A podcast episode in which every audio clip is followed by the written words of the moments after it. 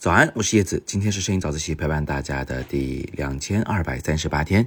一位叫做陈思的同学在我的早自习后方留言，他说：“老师，怎么拍冷呢？有什么技巧？”这是个很好的问题啊。他在问怎么去拍出一种感觉，这个思路本身就很好。你看，他问的不是怎么拍三角形，怎么拍显瘦，他问的是这种感觉，这个就已经很接近艺术的本质了哈。最后，所有的技法都是要服务于感觉的，要表达我们当时感受到了这个世界。现在正值冬天嘛，所以就真的很冷很冷。我们如果能把冷表达出来，哎，朋友圈的人看到南方同学会关心一下，你说啊，看着好冷啊，哎，你的传达就到位了。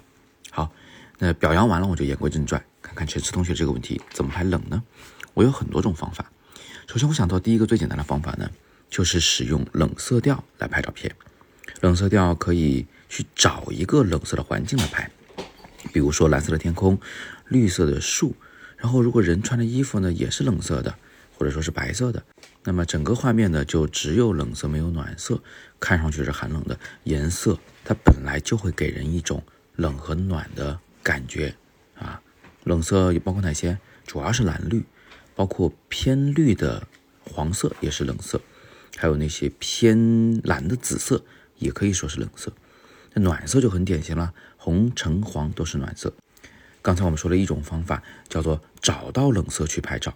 那还有第二种方法，就在拍照的时候呢，手动的控制相机里的白平衡，把白平衡调的偏冷一点，整个世界就笼罩在一片蓝色中了。即便它原来只是一片白一片灰啊，但是现在看起来它足够冷了。所谓的白平衡呢，它就是在蓝和黄之间做选择，可以让整个画面拍出来呢偏黄或者偏蓝。这只是第一种方法，用色彩来表示冷。还有第二种方法，就是用构图来表示冷。想象一下，如果一个大大的世界里面一个小小的你在画面的中间，世界很大，我很小，这本身不就是一种孤独感吗？啊，冷和孤独感，它其实是有一种内在联系的哈。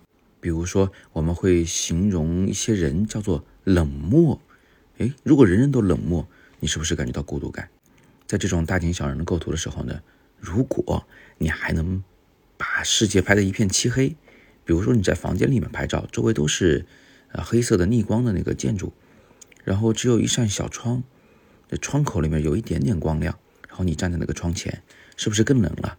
这是第三种方法了，叫做用暗调。用大量的黑色的面积来表达冷，那有人说反过来拍纯白的画面能不能表达冷呢？也能，因为毕竟雪是白的嘛，对吧？看到一大片白白的银装素裹的画面，我们当然会觉得有寒冷的感觉。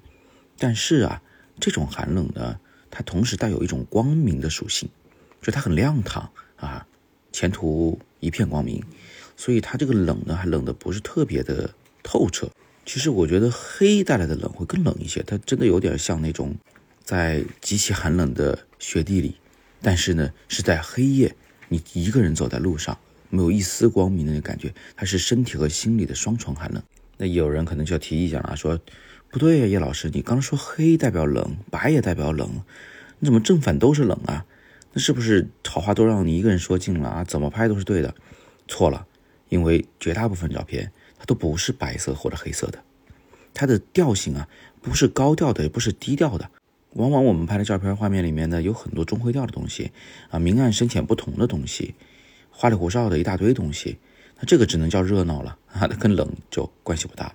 好，我们说了第三种和第四种表达冷的方式，还有第五种，就是你自己穿的冷一点，大量的棉袄往上套啊，戴上帽子，然后呢，那个戴上手套。嗯，戴上口罩，眼镜上充满了水雾，再往外哈个气，冒出那个白色的水汽来，冷不冷？光听着就觉得够冷的了吧？所以你看，我们表达自己的感觉的时候啊，是可以用很多很多的技法堆在一起来表达的。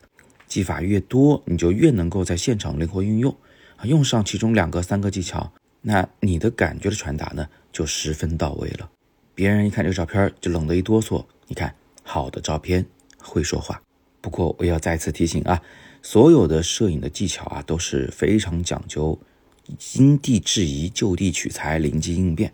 所以呢，你跟老师练一次，远比你自己琢磨来的快得多。